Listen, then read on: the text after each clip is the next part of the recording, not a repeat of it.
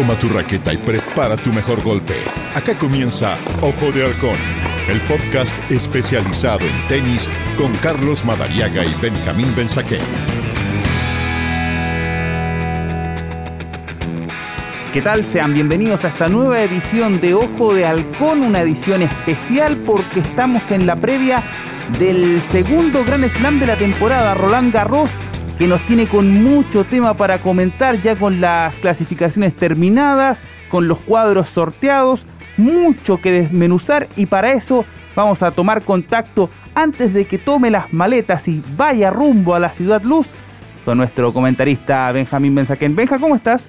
Querido Carlito, muy bien, un gusto de estar contigo nuevamente, de saludar a todos aquellos que nos escuchan a través de este podcast y sí, decirles que por suerte ya un poco más curada la civilización de este mal que nos ha puesto entre rejas en nuestras casas por tanto tiempo, pareciera que todo va normalizándose, podemos subirnos a un avión, podemos ir a un torneo, ya lo hicimos con el torneo de Miami y ahora vamos al abierto de Francia. Una tierra, la de París, muy querida, como bien sabes, por todos los sudamericanos, porque ha habido gloriosas y épicas victorias con Guillermo Vilas, con el Guga Kurten, con el Gato Gaudio, con tantos otros que llegaron a semifinales, con Fernando González peleándole a Ferrero en el 2003, el tú a tú en Roland Garros. Soderling, ¿cómo olvidar, ¿cómo olvidar, ese partido? También Roland Garros. Así es, así es. Finalmente, Ferrero, hoy, ex número uno del mundo y campeón de Roland Garros en ese año, hoy el entrenador de uno que seguramente lo va a romper, como es Carlos Alcaraz. Pero nosotros vamos detrás de lo que puedan hacer los nuestros. Cuando hablo de los nuestros me refiero a Cristian Garín y finalmente a Alejandro Tavilo, que en gloria y majestad entró por sus propios medios al cuadro principal del Campeonato Abierto de Francia y estará entonces ya disponible desde el domingo para junto a Cristian Garín, eh, que está subiendo otra vez la escalera de los buenos lugares que supo tener, serán los representantes del tenis chileno, Carlitos. Así es, finalmente de los idealmente cuatro que podíamos postular para ahí eh, tener como representantes en el cuadro de individuales masculinos, finalmente nos hemos quedado con dos. Y vamos a comenzar por esta historia en relación a un eh, Tomás Barrios que no pudo con Marco Trungeliti en la segunda vuelta de la cual y ahí en París pero creo que nos vamos a tener que detener y bastante en las particularidades que marcan lo de Nicolás Jarry, que peleaba por volver al cuadro principal de Roland Garros luego de tres años. Pierden un partido increíblemente disputado con Juan Pablo Varillas en el tercer set, en el Super Tiebreak, que finalmente desempató aquel encuentro entre el peruano y el chileno termina apareciendo la opción de un sorteo entre cinco tenistas, tres podían clasificar como perdedores afortunados como Lucky Loser. Jarrick termina sorteado quinto de cinco y además eso le significa por la organización de Roland Garros ser el segundo jugador alternativo, pese a ser el tenista con mejor ranking eh, de los que quedaron fuera en la última ronda de la clasificación por haber quedado segundo en el sorteo de Lucky Loser va a ocupar el segundo lugar de preferencia en caso de que los tenistas, algunos de los tenistas ya instalados en el cuadro se bajen de aquí al domingo. Es una mala pata, Benja, yo te digo sinceramente, eh, es demasiada la mala fortuna para un Nico Yarri que además de lamentablemente perder en su mano la opción de clasificar deportivamente, la suerte tampoco no lo ayudó. No, no lo ayudó. Y fíjate que los tres tenistas que estaban con él, eh, argentinos. Todos, así es. Cachín y Agamenone, que si bien es argentino, ahora está nacionalizado. la nacionalidad italiana. Tal cual. Los tres entraron como mejores perdedores al cuadro principal. Sí, y resulta que Nico Jarry, con mejor ranking, como bien decís vos, que muchos de ellos que todos, se queda afuera. Que todos, era el mejor de todos ellos en ranking. Por reglamento antiguo, él hubiera clasificado automáticamente. Y ahora se tuvo que hacer este sorteo y quedó último. Sí, este tema del sorteo, la verdad que yo particularmente no lo entiendo, no por el hecho de que le haya tocado a Jarry ser la víctima de este sorteo. Hace ya 3, 4 años que se está utilizando en el circuito, pero me llama la atención que si todos pierden en la tercera ronda, bueno, el que perdió con mejor ranking para mi gusto es el que tendría que entrar. Es la puerta a un torneo del Gran Slam. Es Roland Garros o Wimbledon o el que sea. Y quedarte en manos de una bolicita, de una, de una ficha que se tira al aire y dice este sí, este no, la verdad que mm, debiera decirte, eh, hace una noticia dolorosa. En cuanto al partido, eh, se jugó en una cancha muy lejana a todo lo que tiene que ver con el, propio circuito grande. Sí, cancha 11, Benja. 11 de las que se usan para entrenamiento o cuál. Y esta, esta queda, digamos, detrás del estadio Susal Nenglen. Estaba lleno. Había una multitud de chilenos, peruanos, franceses viendo el partido. Y tuvo mala suerte el Nico lo apuró en la red, fue a bolear, hizo lo que tenía que hacer para ganar el partido. Ante un peruano, eh, Juan Pablo juega muy bien con la derecha, le pega muy fuerte y cuando la ubica, la ubica. Eh, no siempre, digamos, tiene precisión y justeza, pero es un tenista duro, Varillas, al que ya incluso el Nico le había ganado tres de las cuatro veces que se habían enfrentado a este quinto partido hoy. Incluyendo Copa Davis, además, en, una que, en uno de esos desafíos es verdad, y va a tener que esperar un poquito más del domingo, te voy a decir por qué. Vamos a explicar a la gente, amiga, que nos escucha. Roland Garros empieza el domingo con partidos adelantados de la primera parte del cuadro. En la primera parte del cuadro está Novak Djokovic. Como campeón vigente, él tiene el honor de abrir el tenis grande el día lunes. ¿Por qué se adelantan algunos partidos para el día domingo? de este cuadro de 128 tenistas, 64 por arriba, 64 por abajo. Un recurso al que apelaron los franceses hace cuatro o cinco años atrás para, primero, vender más entradas que las 14 desde el lunes hasta el domingo de dos semanas después. Es decir, agregaron un día más de venta de entradas, que es el domingo. Por otra parte, eh, de alguna manera le quitan partidos a la primera ronda teniendo en cuenta que si el, clima en la primavera parisina en esta época del año es muy traicionero. He estado mirando para saber qué ropa llevar y resulta que he visto temperaturas de acá a una semana entre 19 y 23, 24 grados. Al día siguiente, esa misma semana, la vi entre 19 y 16 grados. Al día siguiente la vi entre 20 y 24, pero con lluvia. No, claro, es, es demasiado irregular. Entonces, ¿qué pasa? El lunes, digan que tendría que arrancarse la primera ronda completa, eh, hombres y mujeres. El de mujeres es otro cuadro de 128 tenistas. Además. Podría generarse que si llueve, eh, ya la, se, dispersa hacia el martes, día que tendrían que jugar los del otro lado del cuadro, el, torneo. Entonces utilizan un poco el domingo por la necesidad de darle más posibilidades a la gente. Y además, de, un claro, le, le sacan presión al cuadro porque por, poner un ejemplo, por poner un ejemplo, de hecho, Jarry hoy en el partido que tenía que jugar por quali se atrasó por lluvia, un par de horas. Entonces también son antecedentes a considerar. Claro, y eso hace que el, el martes termine la primera ronda. Jarry tendría que esperar, porque mira, un jugador puede entrenar el lunes pensando que él juega el martes y el lunes sentir algo, un tirón, un problema en el entrenamiento, eh, movimiento de brazo en el momento del saque, practicando el saque el día de entrenamiento, el lunes, que el domingo se podría resentir un tenista de los que no juegan y decir voy a esperar hasta mañana a ver qué pasa. Y ese, ese mañana, ese lunes, estar complicado. Entonces ahí todavía habría una posibilidad para el Nico Jarry. Eh, Marco Trungeliti, vos te acordás de él, Sí, claro. Mr. Quali, como le dicen en Argentina. Sí, señor. Autor de una hazaña gigantesca. Pierde la Quali en el Roland Garros del 2017.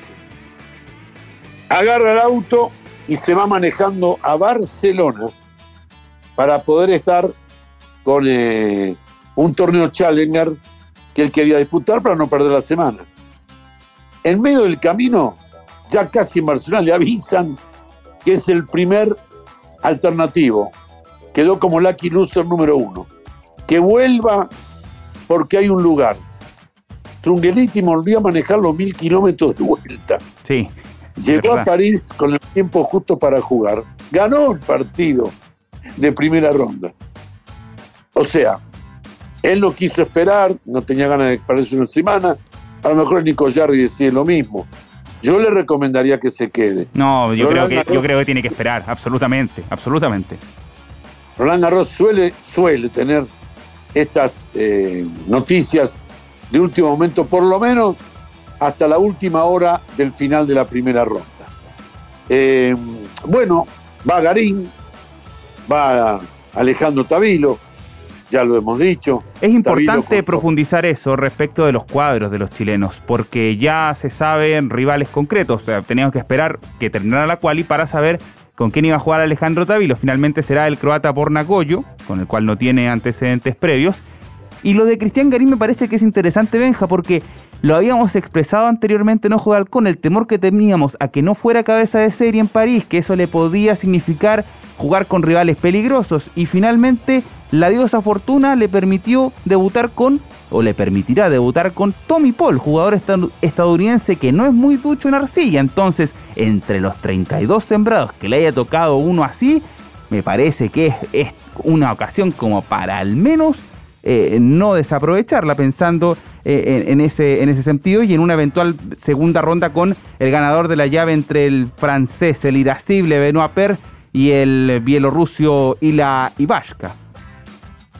Bueno, yo te digo que eh, a los dos le puede ganar a Tommy Paul y a, preferentemente diría Benoit Per, eh, le puede ganar. Eh, me refiero a Cristian Garín. esta vez lo benefició un poquito el sorteo sin castigarlo al no ser favorito. Garín ha venido subiendo su nivel. La verdad que uno debiera decir que, que tiene chances para, para acceder a una segunda ronda. Los partidos hay que jugarlos. Vamos a recordarle a la gente que nos escucha, ya lo saben, no está más decirlo. Eh, Roland Garros se juegan los partidos como todos los del Grand Slam al mejor de cinco sets y la tierra, la arcilla, hace que los partidos sean más largos que los partidos de cemento o de césped. Tendrá mucho que ver la mentalidad, la cabeza, fundamentalmente, y el estado físico. En eso lo hemos visto bien a Cristian en las últimas semanas, reforzando un poquito más su temple, reforzando también un poquito más su tenis y algunas cositas que ya le ha ido inculcando su coach, el español Fornels. Em, lo vi bien a Cristian, me parece que es una buena prueba Roland Garros para él, para el carácter y para su juego. Y vamos a ver, le tengo fe. También le tengo mucha fe a, eh, Alejandro. Pero va a jugar con un jugador de Copa Davis de Croacia. ¿eh? Este es un chico nuevo, Borna Coyo, que se mete ahora entre los mejores de su país, compañero de Marin Silic. Croacia hace 15, 20 años que es una potencia en la Copa Davis, ganó una Copa Davis, jugó una final con Argentina en el 2016 y este chico está en el equipo de Copa Davis de Croacia. Así que eh, vamos a ver, eh, proviene de la quali, lo que no es un detalle menor, eh, viene con tres partidos, lo que tampoco es un detalle menor. Carlitos porque le da ritmo. Sí, a diferencia de un Tabilo que no, que no viene jugando hace las últimas semanas. Claro. Que eso no es menor. Claro. Ahí está. Ese es el cuento.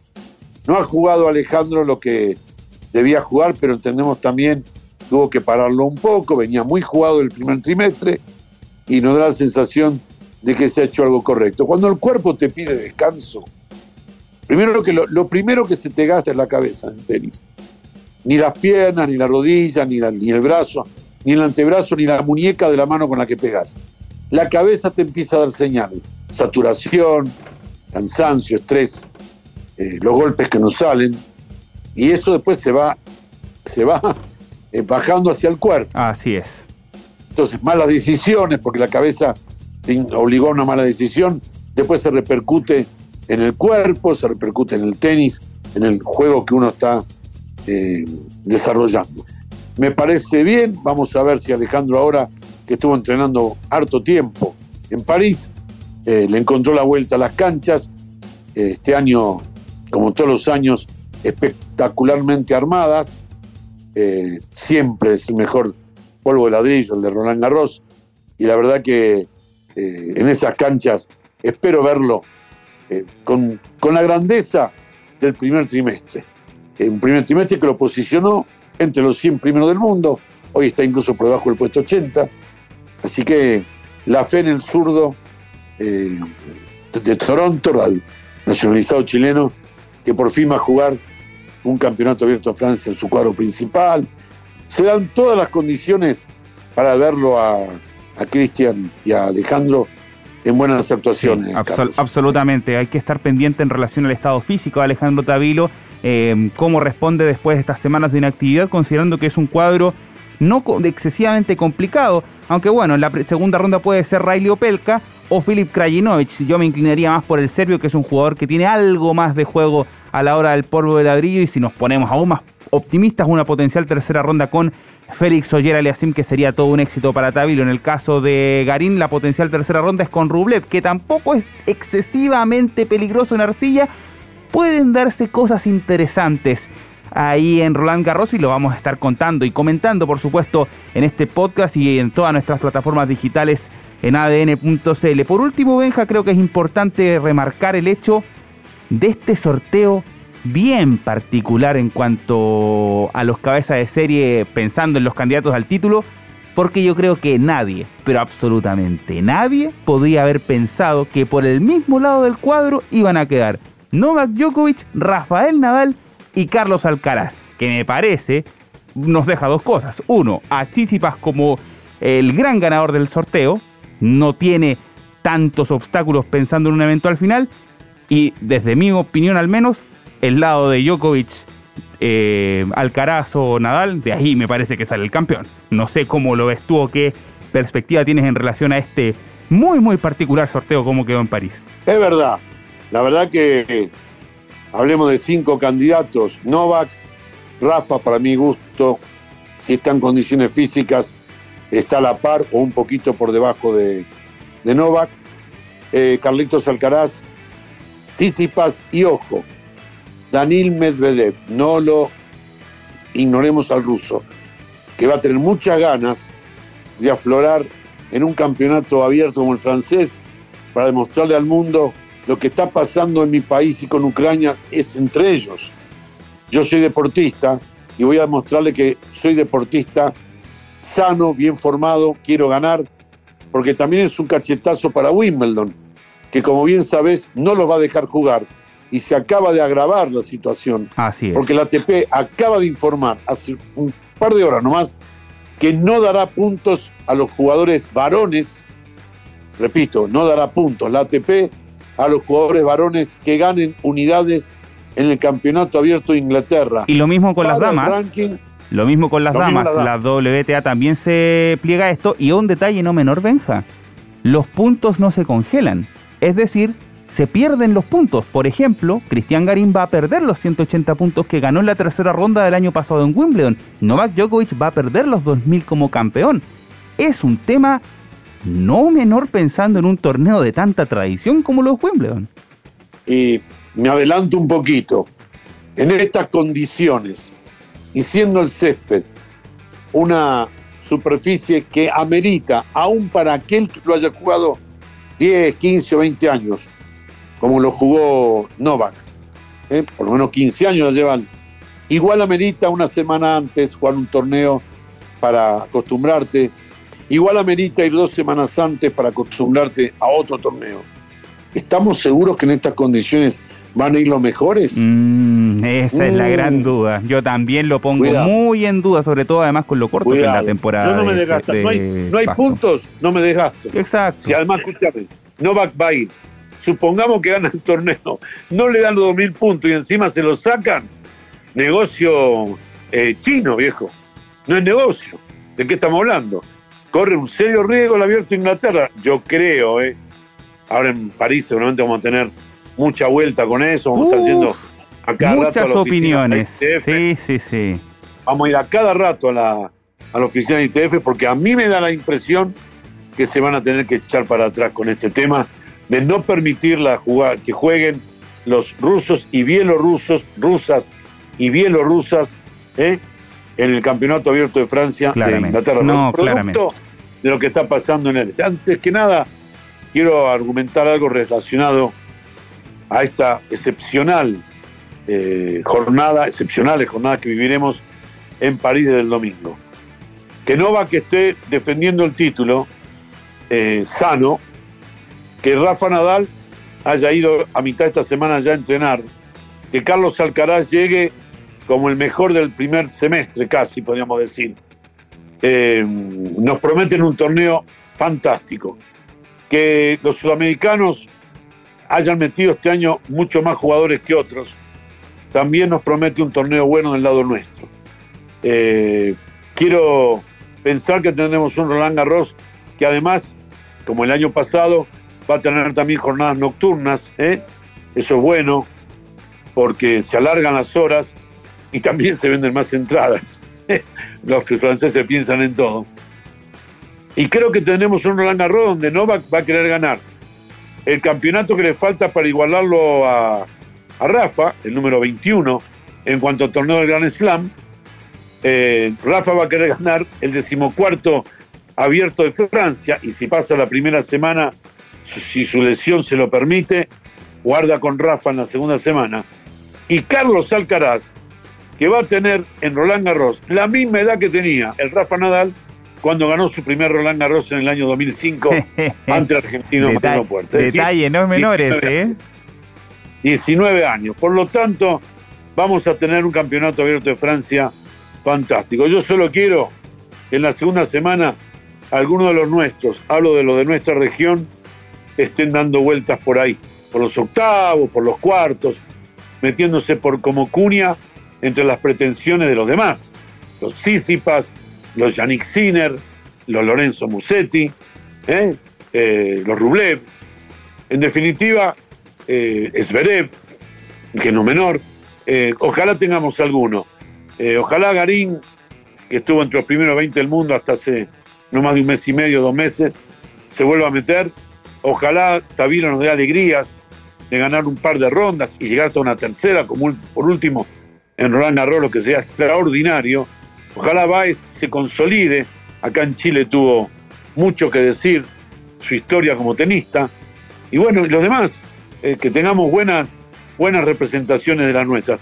Fíjate vos, que prácticamente podríamos decir que Alexa Guarachi en dobles y alguna otra chica que se me escapa por ahí, la mexicana Olmos, eh, van a ser las únicas. No hay una sudamericana en el cuadro principal, me parece, de mujeres. No sé si está la brasileña Adad Maía, pero es terrible, esto es terrible. Hace 20, 25 años atrás, el cuadro principal de Dama de Roland Garros tenía no menos de 12 a 15 jugadoras. Creo que no hay ni una. Y, lo digo eh, con, con alegría por ella. Pero si no está Alexa en doble femenino, me parece que estaba muy invictos por el lado de las mujeres. Eso es muy malo, por eso tenemos que afincarnos un poco en que los hombres hagan un gran torneo, sobre todo los muchachos de nuestra región, en la tierra sagrada en la que nacen la mayoría de ellos con una raqueta en la mano. Absolutamente, considerando además que Argentina, Benja, por último, creo que es importante remarcarlo, tiene 14 jugadores en el cuadro de individuales. ¿Qué, qué número? ¿Qué número? Considerando no solamente el ranking, sino también los muchos que clasificaron como perdedor afortunado, como lo marcamos al inicio, sino también por la, por la cual y por los tres partidos en sí. Sí, sí, hay jugadores que llegaron de la cual y este chico Rodríguez Taberna, eh, quiero contar un detalle de él.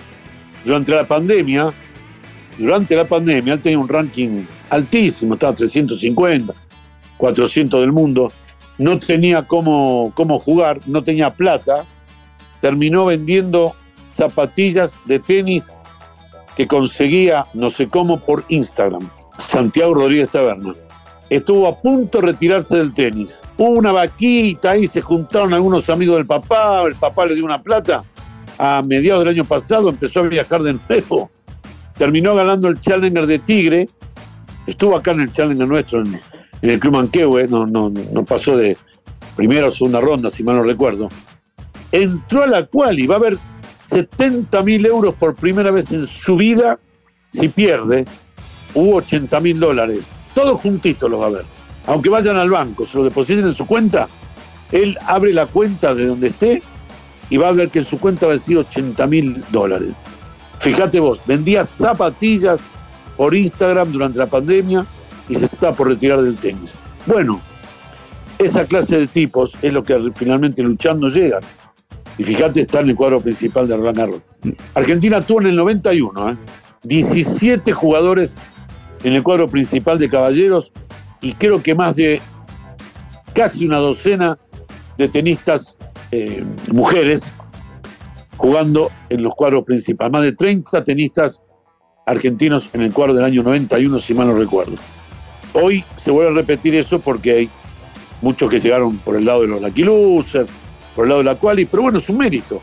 De alguna manera u otra, entrar al cuadro principal de Roland Garros, eh, de alguna manera también te ayuda. Sí. Tabilo y Garín, siendo dos nada más, tienen mucho que decir y le juega una monedita a ellos. Obviamente, te ratifico el dato solamente para que no quede en el aire en este ojo de halcón. Está la mexicana Fernanda Contreras proveniente desde la clasificación y la brasileña Beatriz Haddad Maya y la colombiana Camila Osorio. Apenas tres sudamericanas en el cuadro principal femenino de individuales en Roland Garros. Sigue siendo muy poco en todo caso, Benja.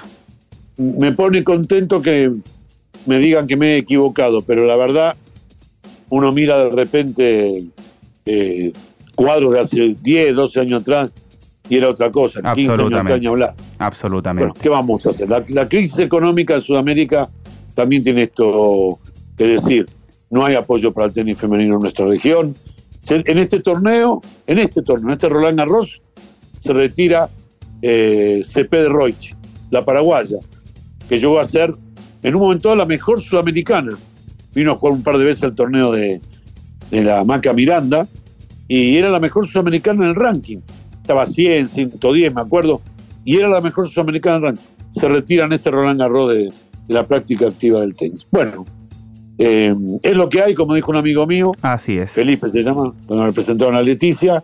Y, y esto. Vamos a, Vamos a por todas, como dicen los españoles. Así es, y nosotros vamos a estar contigo comentando el desarrollo de Roland Garros desde París y por supuesto también en todos nuestros programas, en los servicios informativos de ADN y por supuesto en ADN Top Así que Benja, te dejamos para que puedas emprender el vuelo en las próximas horas, días. Así que que estés muy bien y que sea un buen y provechoso viaje. Carlito, muchas gracias. Haremos el podcast de París. Por supuesto. Por ahí, vamos a tener alguna voz para incluirla. ¿eh? Poner alguna voz también desde allá que diga algo y vamos a hacer lo mejor durante el día para la cobertura por ADN y por ADN Top Kia, nuestra otra pasión. Todo lo que podamos eh, ilustrar lo que esté sucediendo en el vigésimo, creo que es el torneo 122 de Roland Garros, si no me equivoco. Qué locura. Este, el abierto de Francia tiene mucha significación para nosotros. Te mando un enorme abrazo, Carlos, y un abrazo también a nuestra audiencia y estamos en contacto permanente. Por supuesto, vamos a estar contigo, Benjamín Benzaquén, siguiendo la huella del segundo Gran Slam de la temporada. Todo detalle, como siempre, con la mirada puesta, con el detalle fino que siempre llevamos a ustedes a través de las plataformas digitales de ADN en Ojo de Halcón, hashtag ADN Ojo de Halcón también en nuestras redes sociales. Nos reencontramos la semana que viene. Que estén muy bien.